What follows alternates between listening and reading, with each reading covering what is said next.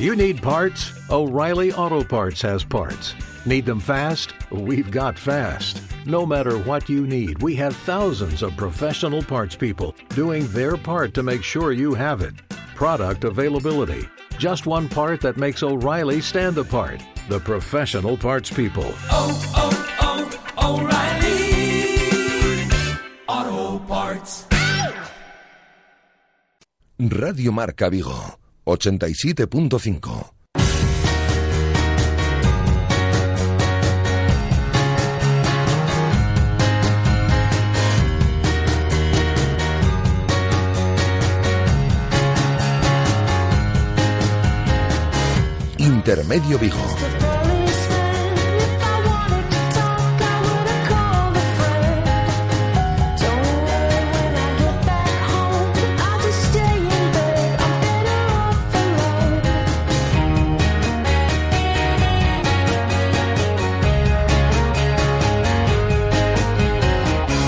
Rafa Valero.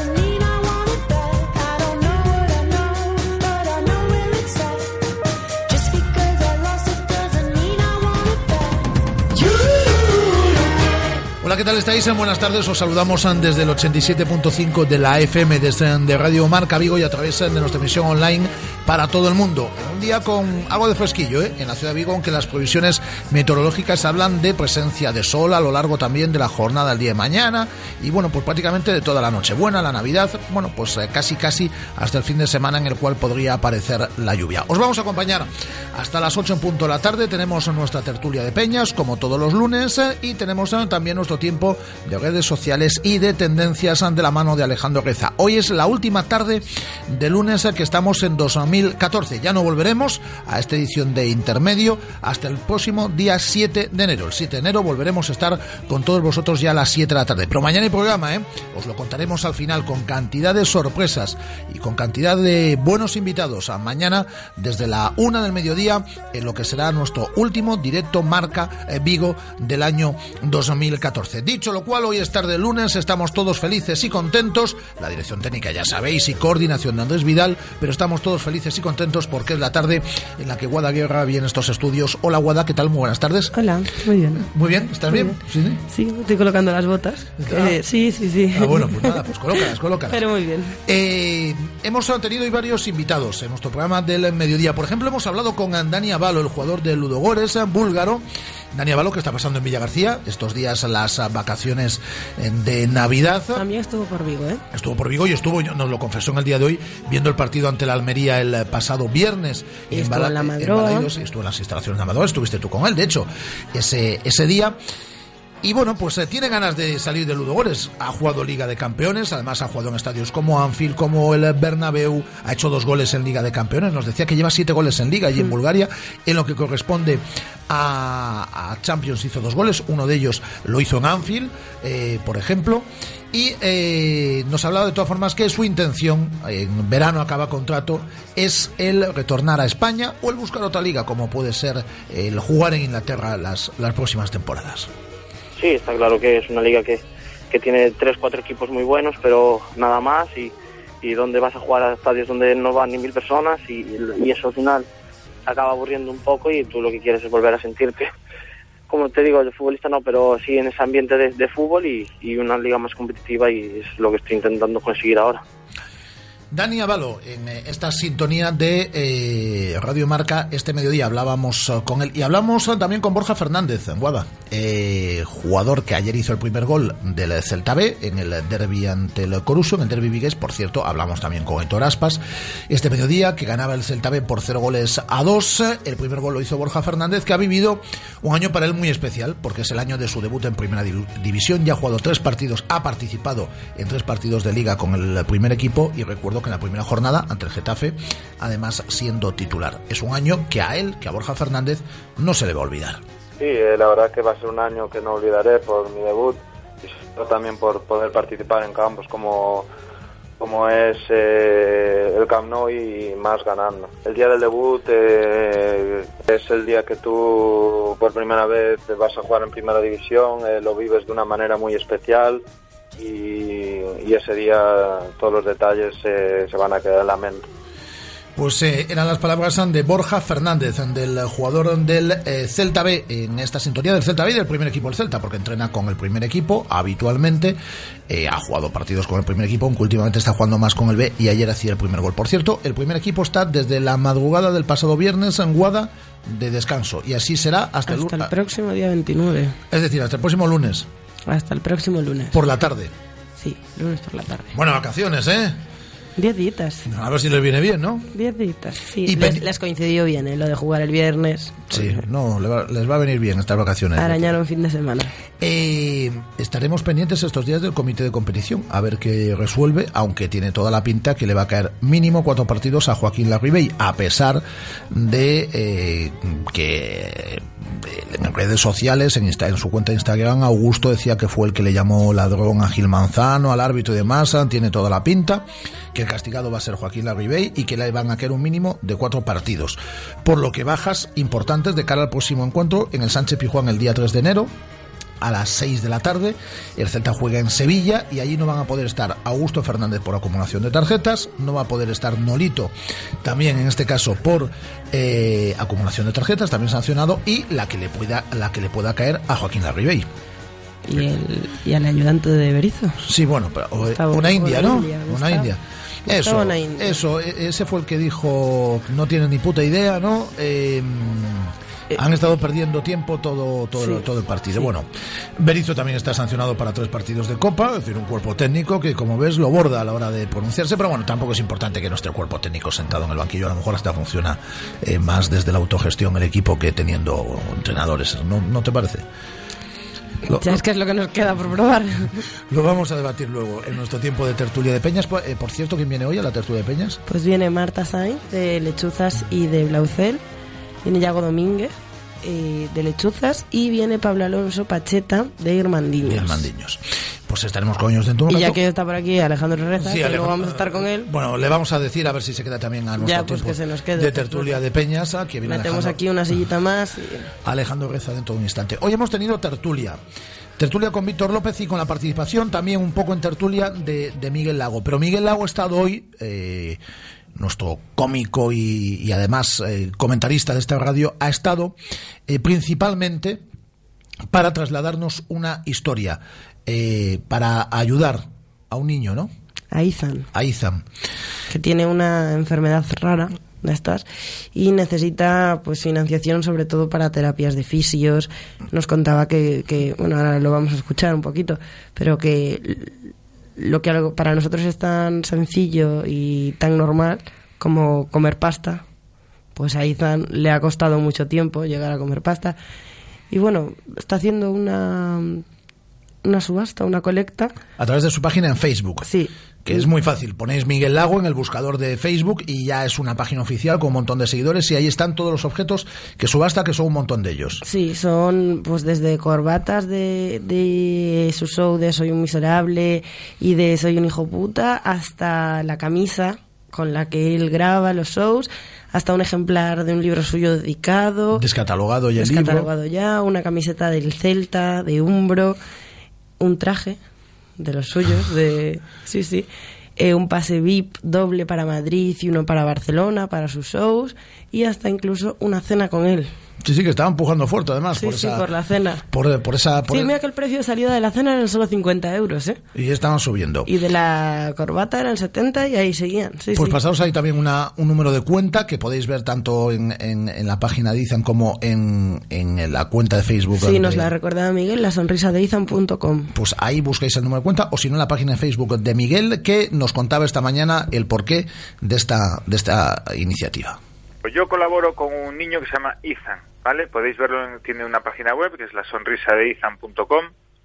Yo lo conocí hace tiempo, tiene una enfermedad denominada síndrome de Angelman, que le llaman la enfermedad de la sonrisa permanente, porque es un niño que siempre tiene una sonrisa, más unos ojos azules preciosos. El problema de esta enfermedad está catalogada dentro de las enfermedades raras, con lo cual carece de investigación, carece de apoyos. porque claro, le toca esa lotería, le toca a tan, tan, tan poquita gente, pero a la que le toca hay que ayudarla, ¿no? Entonces necesita unas sesiones de fisioterapia muy complejas. Eh, te voy a poner un ejemplo. Tiene seis años y a través del esfuerzo de sus padres y de todas estas sesiones de fisioterapia ha comenzado ahora a ingerir alimento sólido, porque él no era, no era capaz de masticar, porque eh, su cabecita no es capaz de transmitir esa información. Pero a raíz de esa orden, ¿no? la de masticar y tragar, pero a raíz del esfuerzo de sus padres, de sus tíos, y todos estos ejercicios de fisioterapia muy concreta, eh, de, aumentar sus capacidades motoras y funcionales, pues va consiguiendo éxitos como es comer macarrones. Fíjate qué cosa tan sencilla, pero que a la vez qué, cosa tan grande, o, o, lograr sostenerse de pie caminando, ¿no? Eso es un logro de hace un año y medio. Entonces, en la medida que mi familia, porque también los incluyo yo, podemos ayudarle, lo hacemos. Ya he hecho varias iniciativas y esta es otra. ¿En qué consiste para los oyentes? Pues en mi página de Facebook, que escriben Miguel Lago, página oficial en el buscador de Facebook, allí están, le dan a me gusta y ya están dentro, subasto una serie de artículos eh, particulares los artículos que ya ha comentado Guada eh, a través de la cuenta de Facebook de Miguel Lago. Pues esto es lo que hemos hecho esta mañana y también hemos hablado, eh, en este caso, eh, lo hacíamos con Camilo Lobato, director comercial del Celtic, con la jugadora del Celta Selmark, Ángela Coello, del partido que el próximo domingo, a partir de las 5 menos cuarto del evento, porque ha comenzado a, las 4 de la tarde con las categorías inferiores del Celta Selmar, luego el partido entre los medios de comunicación y cuerpo técnico y empleados del Celta de fútbol y del Celta de baloncesto y luego el partido entre los jugadores del Celta de Fútbol y las jugadoras del Celta de Baloncesto que tendrá lugar en el pabellón de Navies, evento solidario. El tercer carrusel benéfico, creemos en ellas. Tercer carrusel benéfico, creemos en ellas, efectivamente, que tendrá lugar este próximo domingo. Hablábamos también de eso y repasábamos un fin de semana en lo polideportivo, en lo cual ha ido bastante mal a todos nuestros representantes en los diferentes eh, deportes a lo largo de estos, de estos días. Pues eh, vamos a irnos a nuestro tiempo ya mm, dedicado a las redes sociales eh, y a todas las tendencias de la mano de Alejandro Reza. Lo hacemos a vuelta de unos instantes. Esta es la sintonía de Radio Marca Vigo, en directo como siempre.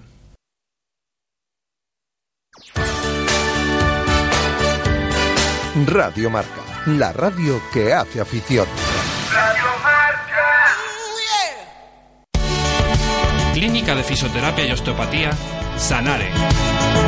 Especialistas en lesiones deportivas, problemas de hombro y cervicalgia.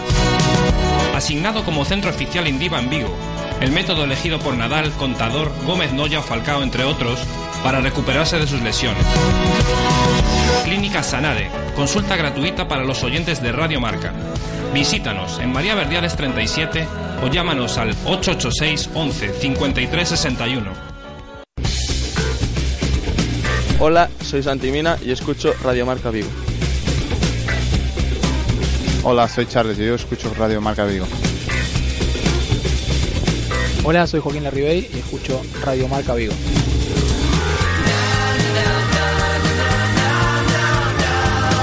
Hola, soy Eduardo Berizo y escucho Radio Marca Vigo. Soy Nolito y yo escucho Radio Marca Vigo. Radio Marca Vigo 87.5 FM. Bueno, porque, porque es bueno, es bueno.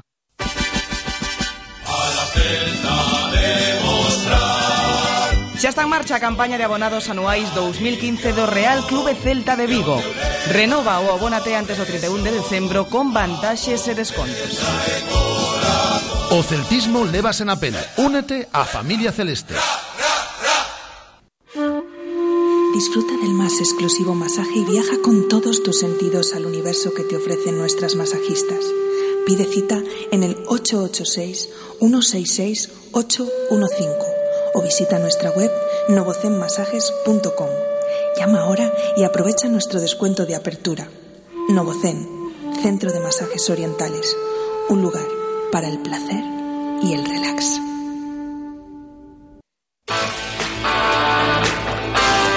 Radio Marca, la radio que hace afición.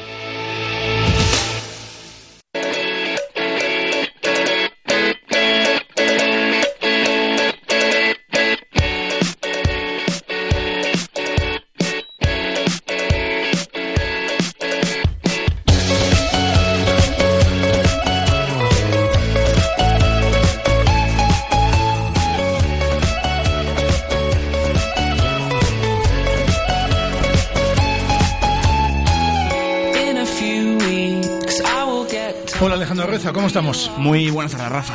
Buena cobertura hoy, ¿eh? Suena bien el móvil. Sí, hoy hemos echado la, vamos, la casa por la ventana. No, no se puede quejar nadie. Del, que te lo trajo Papá Noel, ¿no? Ya, sí, hemos pedido ya el RDCI para estos estudios de Madrid. No, no hay problema. Será por estudios. Eso sin problema ninguno. ¿Qué nos dicen las redes sociales? En, eh, ¿Qué nos han dicho desde el pasado viernes, fundamentalmente, el, eh, día en el cual el Celta perdió ante la Almería, con lío en el túnel de vestuarios y demás, y con comunicados a través de redes sociales de los implicados?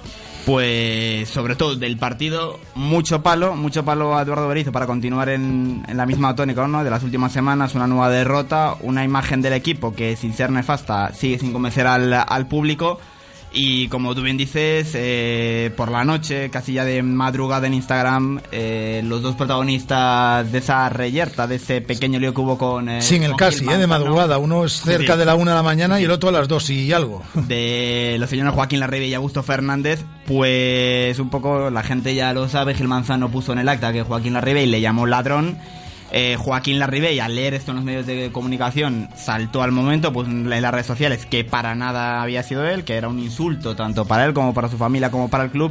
Y hora y pico después, Augusto Fernández, como capitán y bueno, saliendo a dar la cara, reconocía que había sido él el eh, que había llamado ladrón a Gil Manzano. Eh, la gente ya recordaba en las redes sociales, había habido un precedente hace cosa de 6-7 años con, con Catalá, con Notari contra Zorras eh, de aquellas se hizo caso a lo que puso el árbitro en el acta, como suele ser habitual, lo que pone el árbitro en el acta va a misa.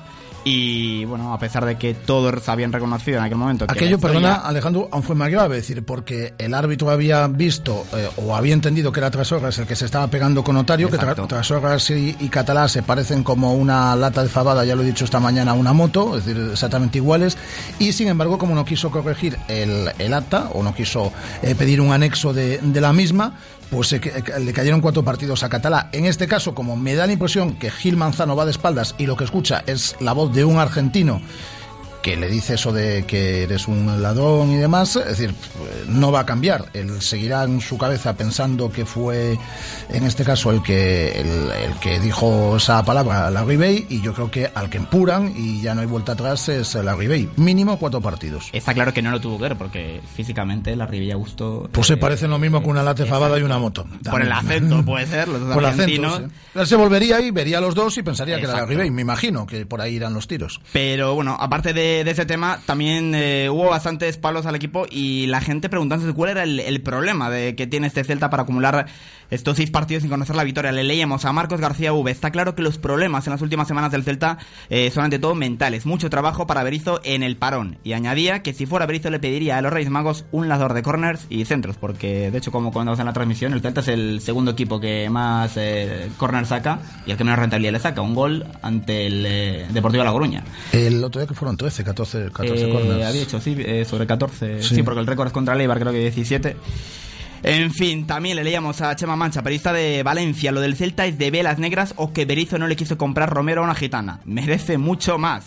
También le leíamos a Álvaro Esteves, eh, a ver si Berizzo tiene personalidad y aparte de darle banquillazo a Orellana y Mayo, se queja de los últimos cuatro arbitrajes de liga. También le leíamos a Francisco José Caro, periodista de Radio Televisión Española. El Celta, con una propuesta muy notable, está padeciendo una sequía goleadora terrible y está lastrando un proyecto interesantísimo. También eh, Álvarez Juancar, Juan Carlos Álvarez, me parece una tremenda crueldad e injusticia que el Celta de Berizzo se haya llevado el récord de minutos sin marcar. No lo merecen.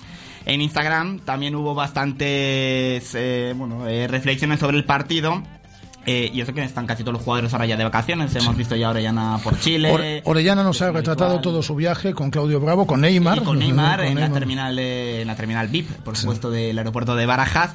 Pero fíjate, el propio Fabián Orellana escribía en Instagram al, día siguiente del, choque frente a Almería: Podemos aceptar el fracaso. Todo el mundo fracasa en algo, pero lo que no podemos aceptar es no intentarlo. Y nosotros seguiremos intentándolo.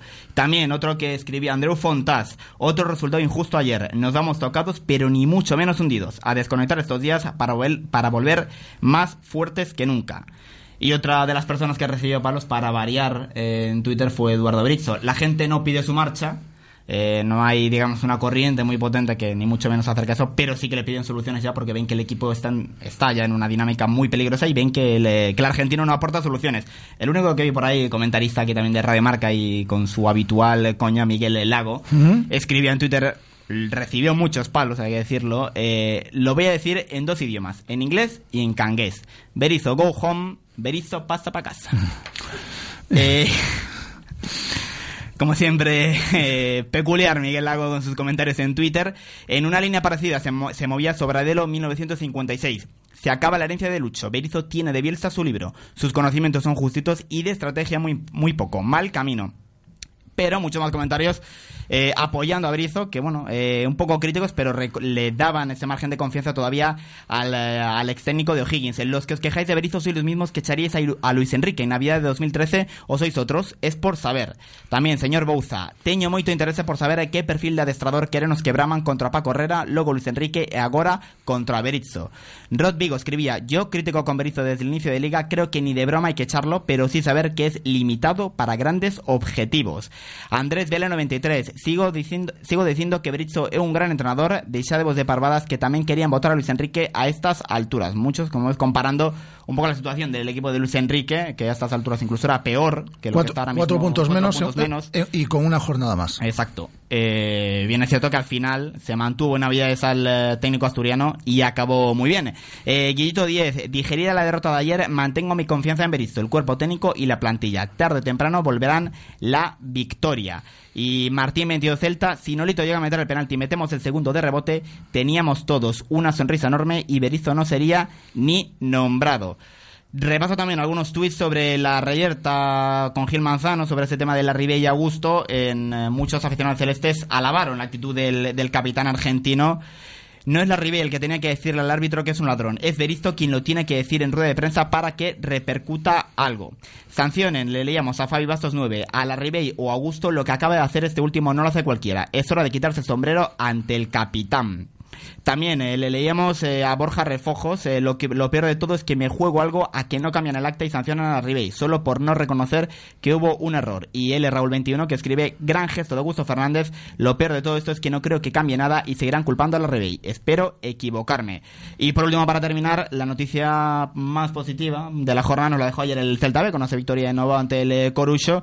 Y en relación al choque escribía Juan González, vaya pegada el Celta B, media ocasión, dos goles. Así da gusto. Y hace una reflexión, Daniel Banza, 182, importante victoria del Celta B. La primera parte no jugamos a nada, la segunda mucho mejor con la entrada de Omar y cambio de esquema. Y también eh, escribía sobre Borja Fernández, que creció muchísimo en la segunda parte, buen gol y mejores sensaciones. Además, Jordan cada día me gusta más, otro que visa el primer equipo. Pues ahí está, tus eh, reflexiones, las reflexiones en este caso de la gente que se maneja por las redes sociales, eh, por Twitter, por Facebook, por Instagram, también bastante presente en el día de hoy. ¿Quieres quedarte por aquí o te vas? Pues nada, me quedo por aquí. Bueno, pues te quedas por No, aquí. por aquí, por- Eh, entonces, en un instante, nuestro tiempo de tertulia, de tertulia de peñas, como todos, como todos los lunes. Radio Marca, la radio que hace afición.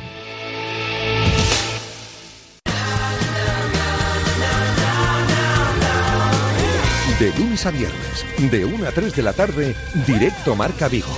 La actualidad del Celta, los mejores analistas, las tertulias más interesantes, las entrevistas más entretenidas y todo el deporte. Con Rafa Valero. Radio Marca Vigo, 87.5. Radio Marca, la radio que hace afición.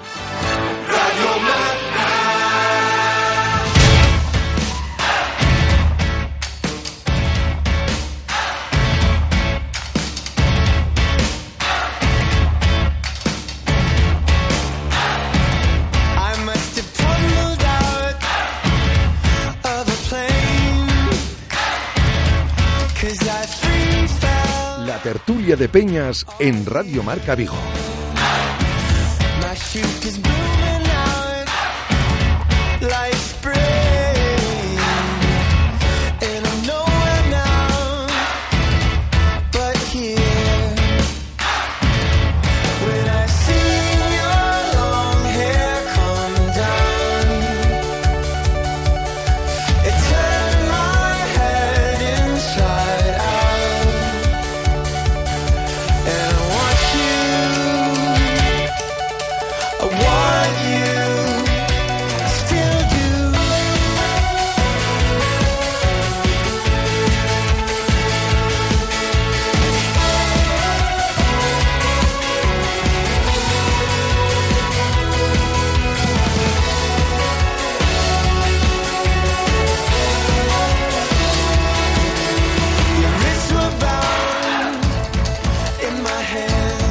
Eh, como todos comenzamos nuestra tertulia de peñas, que es la última tertulia de peñas de este año 2014. No volveremos hasta el, lunes día 12 con la tertulia de, de peñas, porque el día 5 de enero sí que estamos eh, con todos nuestros oyentes, pero estamos únicamente en nuestro formato de mañana y ya el día 12 de enero volveremos eh, con nuestra habitual tertulia de peñas a partir de las eh, 7 de la, de la tarde, en esta franja, en torno a las 7 y media, pero en el programa que da comienzo a las, a las 7 de la tarde. Saludo a nuestros contertulios en el día de hoy. Marta Saiz, ¿qué tal? Muy buenas tardes. Hola. Pablo Alonso Pacheta, ¿qué tal? Muy buenas. Buenas tardes. Y Iago Domínguez, ¿qué tal? Muy buenas. Muy buenas tardes. Y aquí sigue Alejandro Reza con buena cobertura de teléfono móvil. ¿Qué, tal? Muy buenas tardes. Y Guada, a la cual saludábamos también al principio de este programa. Hola, Guada. Hola. vez. Bueno, es eh, cuestión de infortunio, de mala suerte. Estamos haciendo las ah, cosas bien, pero no nos están acompañando el acierto caragol. O tenemos ah, cosas a que revisar y estamos haciendo las cosas mal y nos va a venir muy o y nos van a venir muy bien las vacaciones para, para darle la vuelta a esto. Yo creo que sí que este parón creo que al Celta le va a ser algo positivo porque si, si es negativo yo creo que va, ya- ya se nos va a complicar la cosa, ¿no? Pero bueno, creo que, que estas vacaciones hay que reflexionar un poquito y, y ver de qué forma se pueden arreglar las cosas, ¿no? A mí lo que me preocupa de, de lo que estoy viendo es que en el momento que al Celta le hacen un gol la capacidad de reacción es, es nula prácticamente. Sí, bueno, no hay que no hay que quitarle pues, el mérito que tuvo el equipo a principio de temporada, ¿no? Yo creo que a partir de eso se ganó en, en Barcelona y bueno, el equipo ha entrado pues en una espiral bastante negativa. Comparto con Marta el tema de, de la falta de gol y bueno, yo iría un poquito más. Yo creo que el equipo pues está perdido en cuanto a que no sabemos a lo que jugamos, no tenemos un plan B. En cuanto un equipo se nos mete atrás, mm, balones arriba, balones arriba, pero no hay último pase, no hay disparos a portería. Entonces bueno, realmente pues así yo creo que es eh, difícil materializar las, las ocasiones y, hacer gol, ¿no? Entonces bueno, iría un poquito por ahí porque al principio fuimos la sensación, no hay que quitarle méritos al equipo por supuesto y en cuanto los demás equipos vieron un poco pues cómo jugaba el Celta y, y la manera que teníamos de jugar nos, nos cogieron el tranganillo, ¿no? Por decirlo de alguna manera, y nos está costando materializar las ocasiones que tenemos. Yago viene hoy con ganas de dar caña, ¿eh? Yo estoy bastante de acuerdo ¿eh? con lo que ha dicho. ¿eh? Yo, yo total- yo estoy totalmente de Yo acuerdo. estoy bastante de acuerdo. Sí, yo, yo podría afirmarlo también. Sí es cierto que cierta dosis de mala suerte sí que estamos teniendo en finalización y así. Pero también es verdad que mala suerte puedes tener un partido o dos. Pero ya van cuatro o cinco partidos seguidos con el mismo guion. Y si no sabes sobreponerte a ese guion, es que algo estás haciendo mal y algo muy, muy importante. Entonces, a ver, a ver si nos vienen bien las vacaciones para mejorar eso. Alejandro, ¿tú qué piensas? Yo veo sobre todo un problema a nivel físico. El equipo empezó con una moto en agosto, septiembre, octubre y ahora mismo eh, se- les ve están rotos y el problema físico después acaba repercutiendo en lo mental. No te sale lo que antes te salía, las combinaciones que arriba antes salían de, de, de manera casi automática ahora no salen. Eso se ha unido a un, a un bajón, yo creo que generalizado de todos los hombres, sobre todo de, de medio campo para arriba. Y veo también un problema en, en Eduardo Berizzo. Lo veo en el sentido en el que no ha sido capaz, y no le recuerdo ningún partido de esta temporada, eh, brillante desde el punto de vista táctico. Sama- Samamés. Samamés, se lo puedo decir, y Barcelona eh, planteó bien, con sus dosis de suerte, claro está, pero bueno, planteó bien, pero es cierto que cuando que ante equipos, eh, y, y lo hablaba contigo el, el- el otro día, que están un furgón por detrás del, del Celta, que son inferiores al Celta, no ha sabido ganar la, la batalla, Ibar, Granada, Rayo Vallecano, y es evidente que ahí hay un, un déficit importante por parte del, del técnico argentino y que tiene que solucionar cuanto antes porque tiene jugadores, tiene muchos miembros para ello y para hacer de este Celta un equipo, un equipo bastante mejor. Vamos a ver si estoy equivocado. Eh, yo creo que en. Guada, tú interven cuando quieras. eh, tú- No, con lo que decía Pache, hablaba de la mala suerte. Yo creo que ya tiramos lo suficiente del recurso de la mala suerte y antes, cuando era buena suerte, lo que hablábamos esta mañana, no tirábamos de eso. Es que antes parecía que hoy hemos salía- emitido en el programa del mediodía un corte de Eduardo Berizo que lo hemos recuperado porque en la radio que suene algo mm, a golpe de lunes que ya se, se produjo, esa declaración se produjo el viernes, ya queda como muy desfasado, ¿no? Pero lo recuperábamos en el sentido de que Eduardo Berizo, mm, eh, buena parte de su rueda de prensa del pasado viernes, seguía insistiendo en la mala suerte, es que esto no sé por qué nos pasa. Y hombre, que no, no merecimos el resultado. Habría que recordar que en el Cano se ganó por buena suerte. También eh, a un equipo como el Celta, para ganar en el Cano, te tiene que acompañar la suerte, si no es prácticamente imposible, pero es que esa suerte la tuvimos en, En el, en el Calderón. Sergio para un penalti ante el Deportivo en el En el minuto 80 y pico. 88. eh, en Elche ganamos en el 92. Es decir, que antes tuvimos suerte, y ahora, pues vale, no lo estamos teniendo, pero cuando ya han pasado seis jornadas en las que has sumado un punto o cinco partidos consecutivos eh, que has perdido, cuando sumas 576 minutos sin hacer gol, hombre, algo estaremos haciendo mal, me imagino. Y, si- y yo creo que es malo para el equipo el seguir insistiendo, por lo menos desde el banquillo, es que tenemos muy mala suerte, es que tenemos muy mala suerte, es que el otro día el balón al larguero de Orellana, es que el penalti que falla Nolito, es que esto no nos pasaba a principio de temporada. Hombre, algo habrá que cambiar. Y yo soluciones desde el banquillo veo pocas, ¿eh? desde el principio de temporada. Y que en Copa, aunque hubo goles y se pasó en la eliminatoria, Bueno, tampoco se Ante Las hicieron buenos jugamos partidos. media hora en superioridad y se supera la eliminatoria en el minuto 92. Y, y todos pidiendo la hora. Y que no hubiese prórroga. No sé si me estoy poniendo yo muy tremendista o estáis de acuerdo. Vamos. No, a mí la verdad que lo que acabas de decir me, me preocupa bastante, ¿no? Porque el que el discurso sea de la mala suerte, está claro que el equipo tiene un problema. Y lo primero es saber cuál es el problema para intentar atajarlo, intentar luchar contra él. Pero si el discurso se centra solo en la mala suerte, mal vamos, mal vamos. Sí, porque no. Yo, eh, creo que él mismo no está viendo soluciones, ¿no? Se dice eso es porque si tú eres consciente de, de que tu equipo no está haciéndolo bien, tienes que decirlo. No todo va a ser ni buena ni, ni mala suerte. Hay que poner remedio a eso. Yo creo que te acuerdo con, con Reza, ¿no? Que él. Empezamos como una moto, el inicio de liga fue tremendo, sabíamos que iba a haber un bajón, ya lo hablamos Sí. al principio, al principio de, de temporada, pero es que lo que me preocupa es que sea tan pronto este, este bajón y este bajón importante. Sí, yo, antes de que intervenga Iago o Alejandro Guada, eh, a raíz de lo que comenta Marta, eh, yo estoy también muy de acuerdo. Es decir, yo creo que se midieron mal los tiempos. Yo creo que se dijo, bueno, vamos a ir como un tiro hasta enero-febrero, tenemos entonces ya 30 y muchos puntos, 40 puntos, y luego ya malo será que de aquí al final nos sumemos no solo lo que nos haga falta, ya por inercia únicamente, para la permanencia, sino para estar, para estar arriba. Y yo creo que se han medido mal los tiempos en dos o tres meses. Porque es que no es que se haya caído un jugador, es que se han caído seis o siete de repente que han pegado un bajón espectacular. Veíamos a, a principio de temporada la presión que hacía el Celta desde la primera línea, eso no existe ya, es decir, el Celta ya no es un equipo que presiona, es un equipo que tiene el balón, pero no es un equipo que presiona. Y yo me quedo con unas declaraciones en, en esta emisora, en Radio Marca, el jueves pasado fue, ¿no? Jueves, Cuando hablamos jueves, con sí. Nolito que decía Nolito, claro, es que llevamos entrenando desde el 3 de julio, fuimos los primeros en ponernos a entrenar, salvo los que disputan previa de Champions, previa europea y demás, y hombre, eso al principio se notaba.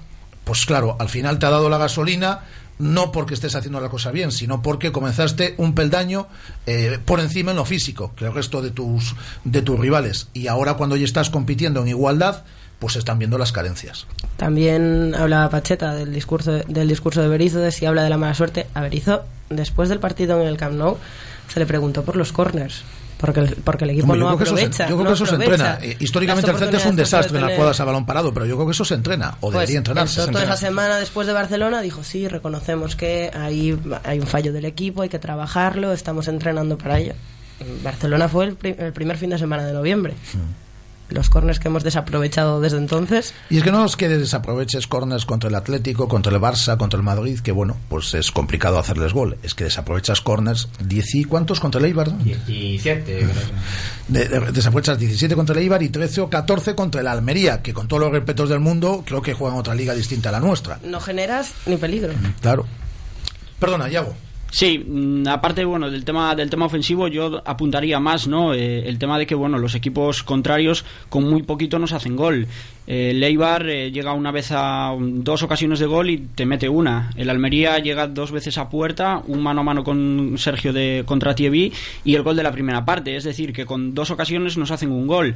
Entonces bueno eso obviamente sumado a, a la falta de acierto que el equipo tiene en ataque pues es, es preocupante no y, y bueno yo ya lo dije aquí alguna vez eh, desde la grada pues echas en falta una alternativa, echas en falta un plan B, eh, tienes un jugador como, como la Ribey o otro jugador como, como Charles, pues no sé, abusaría del juego por las bandas y, y colgar balones para dos delanteros altos y, contundentes en el, en el juego aéreo, ¿no? Eh, además de, como decía Guada, todo el tema de, de jugadas a balón parado, que el equipo pues no saca absolutamente ningún rendimiento de, de todas esas jugadas, ¿no? Entonces, bueno, unido todo eso a, a la parte física y a que el equipo pues entró en una dinámica, en una dinámica negativa ya con seis partidos sin, sin ganar, pues hombre, si fuera Torrecilla en estos momentos estaría un poco preocupado, ¿no? Preocupado y viendo también lo que se nos viene por delante. Vas a Sevilla, que es un campo obviamente complicado, te viene el Valencia, que está peleando por la Champions, tienes dos partidos seguidos fuera de casa, como Español y Getafe, El medio copa contra el Atleti de Bilbao. y, y bueno, la situación, ojalá me equivoque, pero yo creo que no, no va a ser fácil, ¿no? Además que, bueno, vemos que Berizzo tiene sus 12, 13 jugadores, no hay mucha gente que podría tener más minutos y que con continuidad yo creo que podría mejorar muchísimo su, su rendimiento, pues tipo Santimina, que lo estamos viendo en estos últimos partidos.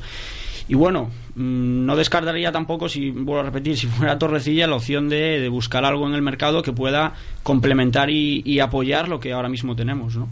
Yo estoy de acuerdo, yo buscaría un medio centro. Me da pánico esa posición, es decir, el Radoy está jugando. No, digo que me da pánico porque el Radoy está jugando como está jugando. Ahí, en esa posición también puede jugar en partidos y lo, hace, lo ha hecho muy bien Crondelli, pero Crondelli tiene un aguante físico que ya sabemos y además eh, está tirando mucho del equipo últimamente y Crondelli a lo mejor se te cae en marzo y ya no digamos si no renueva contrato, que a lo mejor se cae antes de marzo. Eh, y a partir de ahí, pues Borja, por desgracia, no se sabe cuándo va a volver, y si puede volver. Si vuelve. Entonces, eh, no hay. No hay un medio centro a día, a día de hoy. Y yo buscaría un cuarto central. Digo que buscaría un cuarto central porque yo quiero pensar que están barajando la posibilidad de ceder a David Costas. Porque Costas no si cuenta, juega 70 eso. minutos e- este año, como ha jugado en Las Palmas, y un por encima juega de lateral derecho, pues al chaval me imagino que tendrás que darle salida, buscar un segunda para que juegue minutos y tendrás que buscar un cuarto central. Yo por ahí por lo menos iría. Luego me imagino que dirán que no, que el equipo está compensado y demás, pero yo por lo menos me- eh, intentaría fichar dos jugadores. Fíjate, eh, hablabais antes de los saques de esquina, ¿no? Eh, a favor, que el Celta falla mucho. Y no solo que falle mucho, sino que los dos últimos goles en contra que ha recibido el Celta los ha recibido después de haber sacado un córner a favor. Si la jugada siguiente, tanto contra la media como contra Unión Deportiva Las Palmas, supuso gol en contra. Es decir, hay, hay, grave- hay eh, errores graves que, como dijo antes Pache, eso se puede corregir en los entrenamientos. Y eh, también veo otro problema. Pero el otro día nos hicieron un gol de media ocasión, es decir, porque, Sí. porque no era ni ocasión. Es decir, Aquello el- fue, bueno, sí, ahí y, sí, y se juntó también quizás esa mala suerte que cuando te sale todo mal, te sale todo mal, que Fontas, mm, yo creo que ni él sabe lo que quiere hacer y acaba introduciendo el balón en su propia portería. Y después también a nivel defensivo, eh, esos marcajes al hombre que tanto hace, que tanto le gusta hacer Eduardo Berizzo y que tantas desgracias están, están suponiendo, lo decía, eh, fíjate, Paco Herrera en, eh, después del partido contra, contra el Celta en Copa, eh, que, y, y se- y se lo decía, bueno, esto en, en Petit Comité, oye, que es que no, no es normal esto de, de que hace el Celta, que es que es algo que hacen muy pocos equipos, que ya que se hacía mucho antes, pero que ahora prácticamente es algo, es un concepto totalmente desterrado. Es que el al hombre es algo de los 80. Y eh, fíjate. que Bielsa lo sigue utilizando y le ha ido más o menos bien, y le va perfectamente ahora en Francia, y le ha ido bien en otros sitios.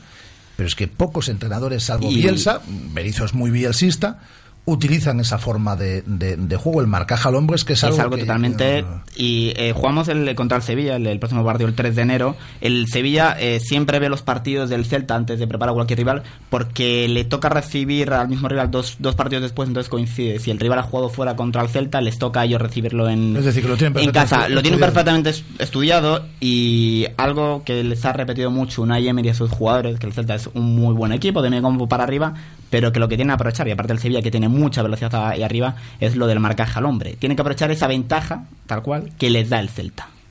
¿Y eso cómo lo sabes tú?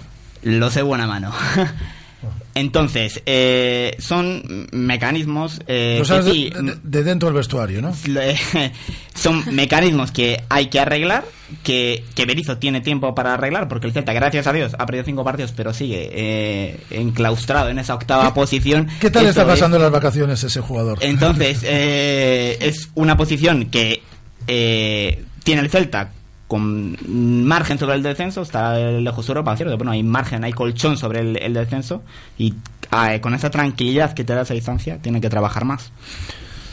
Pues no queda, no queda otra. Eh, ¿Creéis? Eh, sí, Pablo. No, nada, nada. Yo el, el tema del, del balón parado de los corners es más que no generar peligro. El otro día se lanzaron la mitad de corners malos, pero la otra mitad fueron buenos balones al área. El problema es que no hay movilidad en la gente del área.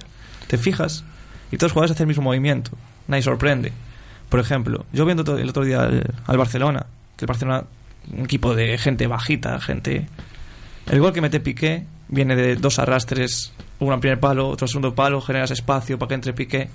Es que eso se entrena, se entrena. Entrenas cuatro días a la semana te cierras a puerta cerrada para luego no sorprender en el campo, balón parado, por ejemplo. Balón parado. Si sabes que vas a tener 10, 15 corners, entrénalos, por favor. Lo, lo que hacen en los entrenamientos a puerta abierta ya lo sabemos, porque eso, es- es- fútbol es- tenis. eso lo ve Guada y es fútbol tenis, ¿no? Fútbol tenis, sí, sí.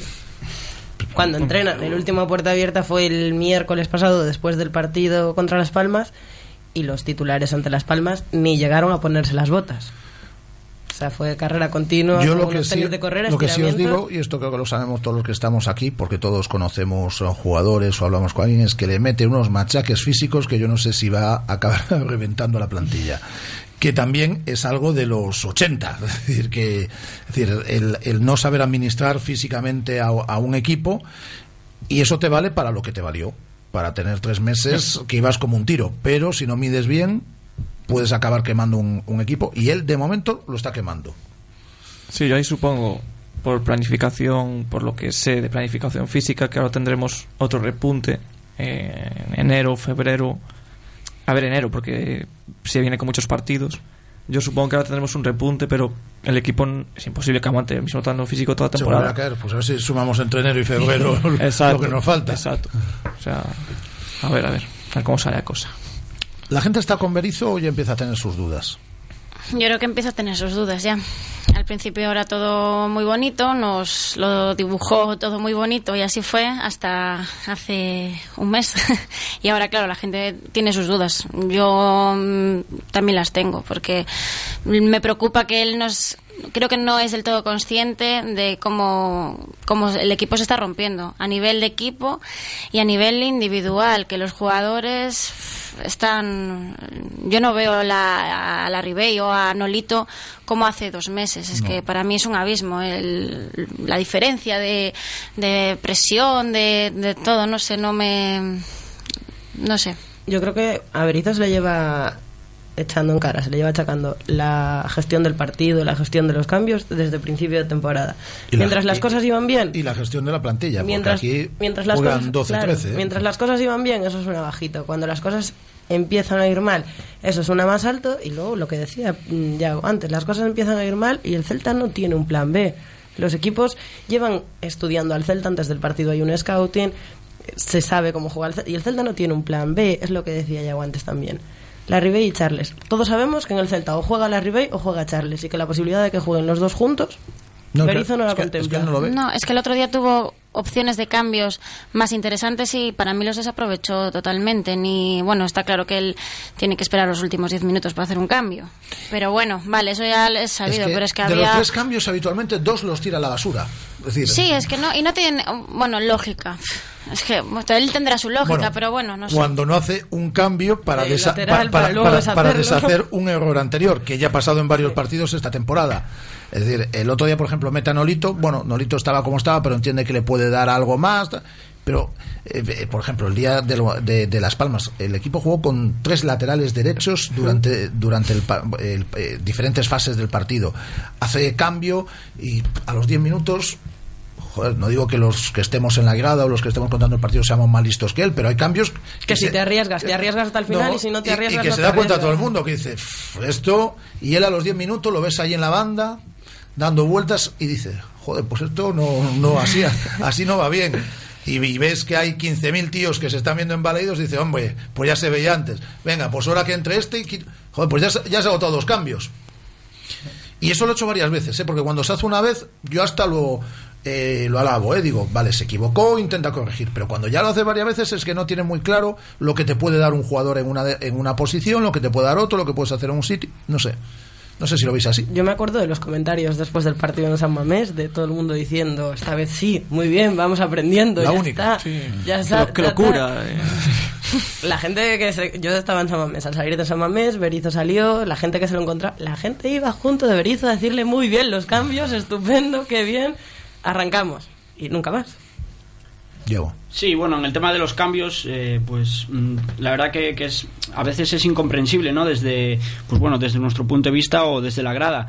Eh, yo el otro día analizaba una cosa, por ejemplo, el primer cambio del partido es Alex López por, por Radoya, el segundo cambio es Nolito por, por Santi Mina y el tercer cambio es La Ribey por Charles. Es decir, que todos los cambios son de hombres de línea por línea, es decir, mm, yo no creo, no creo, o sea, no recuerdo ningún partido en el que haya sacado un defensa para meter un delantero. Entonces, bueno, mm, opinión mía eh, y, yo creo que de, la mayor parte de la gente que, que estaba en el estadio el viernes, ¿no? El rendimiento de Hugo Mayo, pues la verdad que fue bastante, bastante pobre. Y pues bueno, yo me esperaba pues un cambio del tipo de me la juego con tres centrales, le doy la banda a Augusto, por ejemplo, intento tener un poco más de llegada. Mm, La, la la segunda línea para mí también está teniendo muy, muy poca llegada.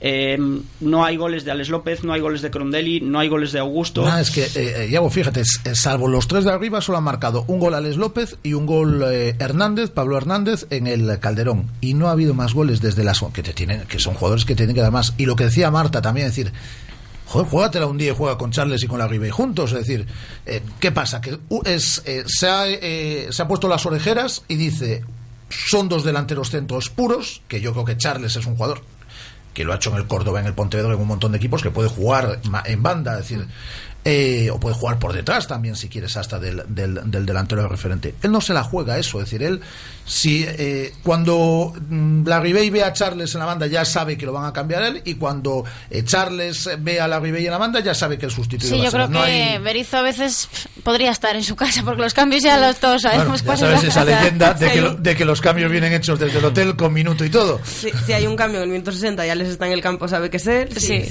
lo mismo. Sí, y la, opción de jugar con un doble 9, con la Ribey y con Charles a la vez por dentro. Contra un equipo que se te encierra, que te mete a los 10 jugadores por dentro, que tienes que atacar por fuera, por las bandas, con los laterales. ¿Por qué no metes a dos tíos que van bien por arriba? Porque ¿cuántos balones estamos centrando al área sin, sin rematar o rematándolo que no parece un remate? Hay que buscar esas opciones, esas cosas hay que entrenarlas, hay que tener un plan B, el famoso plan B que no existe. Y a ver, a ver si ahora en las vacaciones le sirve para darse cuenta, sirve para corregir cosas y para venir, para entrenar, porque ahora vamos a Sevilla y Sevilla, como bien dijo Alex, nos tiene muy bien estudiados y Sevilla nos, nos va a matar. Como, como, como vamos las cosas como estamos haciendo, nos va a matar el Sevilla. Es, es así. No, no, que el calendario que viene por delante lo, lo, decía antes eh, Iago, eh, es decir, es el Sevilla que se está jugando Europa, el Valencia que se está jugando Europa en Balaidos en este caso, y luego dos desplazamientos ante equipos que son de tu liga a priori, pero que tal como está el equipo yo no me fío un pelo. Pero, eh, Español y mira Getafe. Almería y mira el Eibar y eh, El Rayo. yo- el Rayo, yo lo de tu liga ya... Yo creo que son de nuestra liga, otra cosa es que Sí, sí, nosotros... pero eh, que- Y yo creo que hemos perdido contra equipos que no son de nuestra liga, que, que están un peldaño, dos peldaños, que eso es lo que más me preocupa, eh, que, que, no, que, no te, ha- que no te han ganado equipos, es decir, te han ganado equipos Y que el viernes en el minuto 30-40 de partido ya se veía venir que ese partido ya lo habíamos visto todos. Sí, eh, yo creo que fue el mismo partido que se vivió en Málaga, salvando las, las distancias, y, y con el Eibar. O sea, en el, en el momento que el Celta le mete un gol y van perdiendo 1-0 o 0-1, y prácticamente imposible. para mí ya el partido está, está Bueno, y otro día yo vi una cosa, no sé si os fijasteis en la grada, que la primera que la veo en tiempo, es decir, en los cinco últimos minutos ya empezó a desfilar gente La que... gente, sí. Bueno, sabemos que estamos en Navidades y la gente también tiene sus compromisos y estas cosas, Sí, pero, pero era viernes. pero esto en Balaídos no pasaba desde hace tiempo, pero no es el paso del equipo, es como el ya sé que no va a pasar nada, entonces no me como yo el atasco y ya me voy Sí. a por, y ya me voy a por el a por el coche. Es que eso es lo, lo preocupante, que lo decía Marta antes. eh, este partido lo hemos visto ya tantas veces y, y lo peor es que se da contra equipos de la zona de abajo, con, contra equipos que no presumiblemente, sino que están un furgón por detrás del Celta a todos los niveles, pero eh, con sus armas, que, que no es que sean muchas, pero con sus armas, les da de sobra para con un gol aprovechar un error de- defensivo y poder y poder rascar algo contra el Celta. Con eso, saber cerrarse bien atrás, tapar las opciones que tenga el- el Celta en, ataque, les da de sobra para llevarse los tres puntos o, para rascar un punto contra, el Celta. Lo hizo el, Granada aquí, lo pasó en Vallecas, pasó contra el Eibar, pasó contra el Málaga, que bueno, es de, de otra liga, pero pasó contra Almería.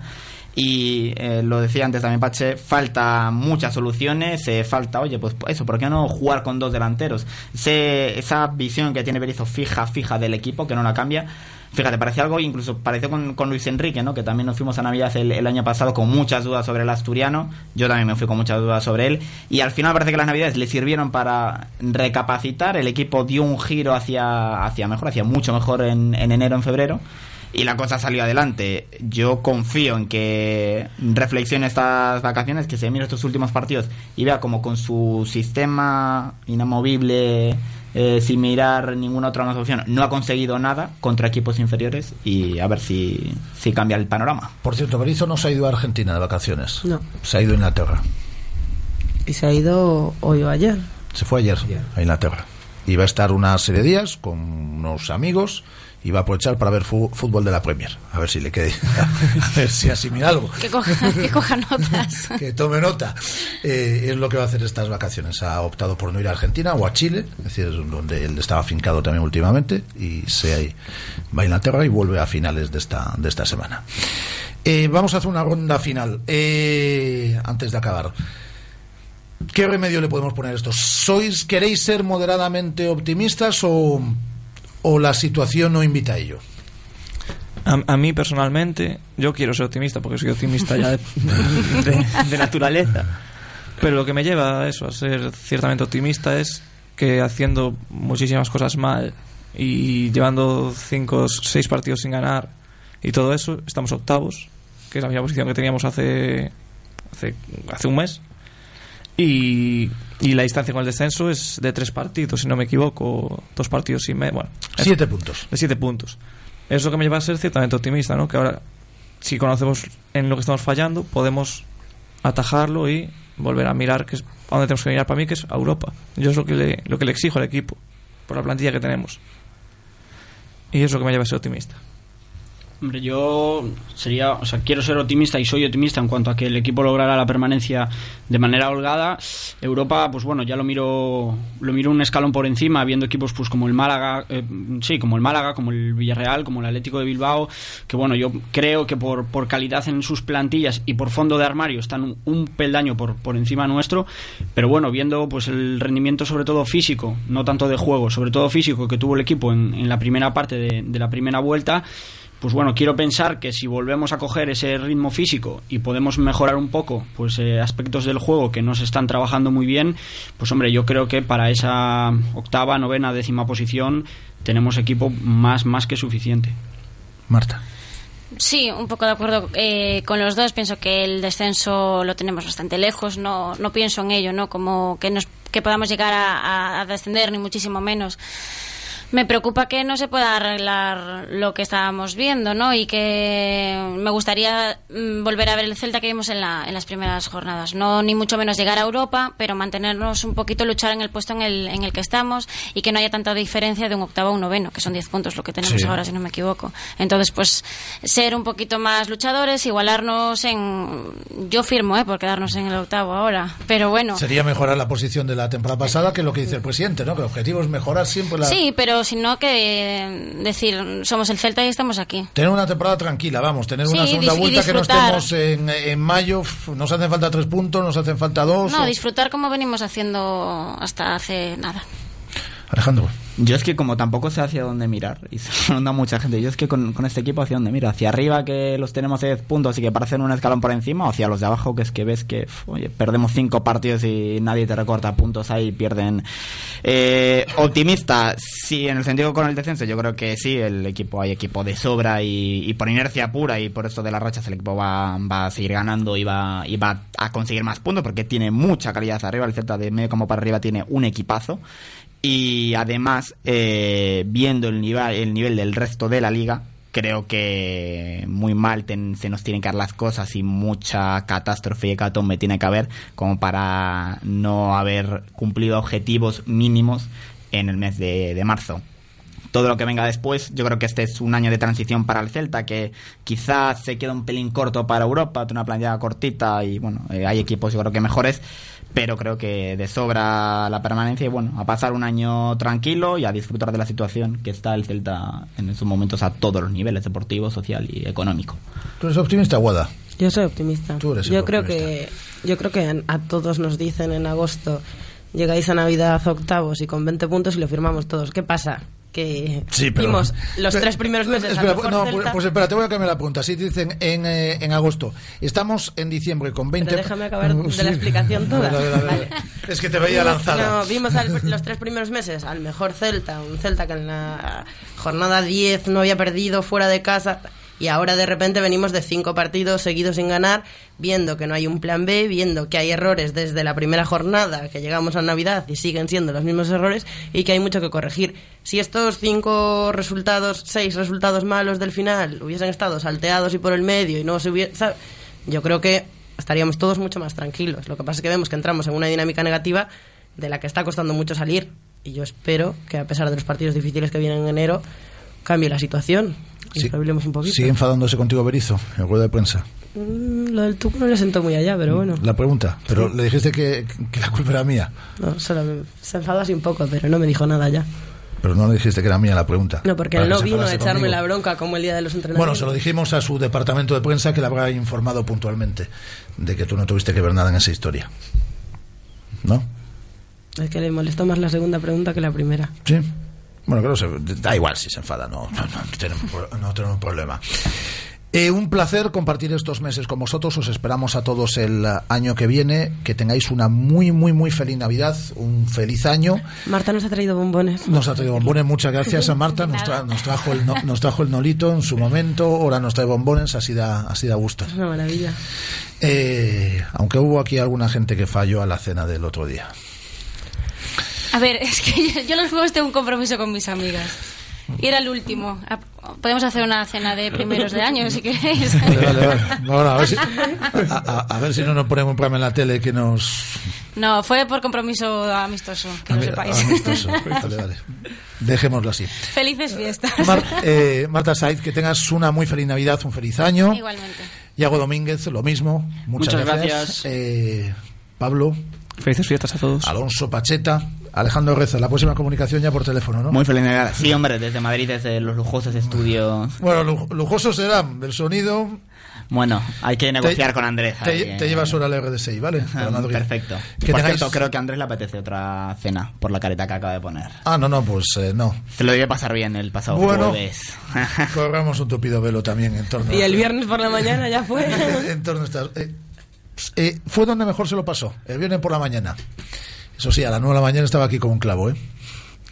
Bueno, un poquito más tarde. Unas horas más tarde. Eh, que tengáis una feliz Navidad y un feliz año. Muchas gracias a todos. Eh, ponemos el punto y final. Eh, mañana volvemos a partir de la una del mediodía. Vamos a recordar cosas que tenemos mañana, que es nuestro último programa del año, Guada. Tenemos a Boris. A Boris Izaguirre, vamos a hablar con él mañana a partir de la una del mediodía. Viene una cantante viguesa, Carmen Jones, que va a tocar en directo además en este, en este estudio. Que te- sonó esta mañana y suena muy bien. Suena muy bien.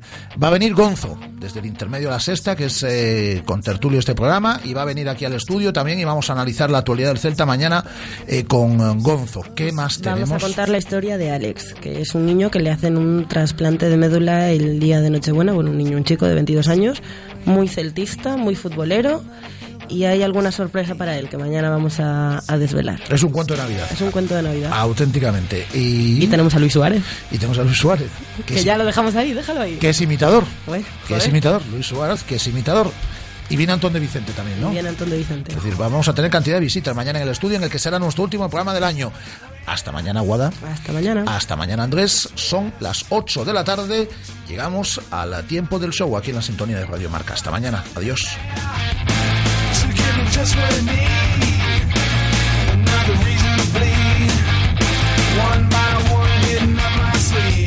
One by one, up my sleeve.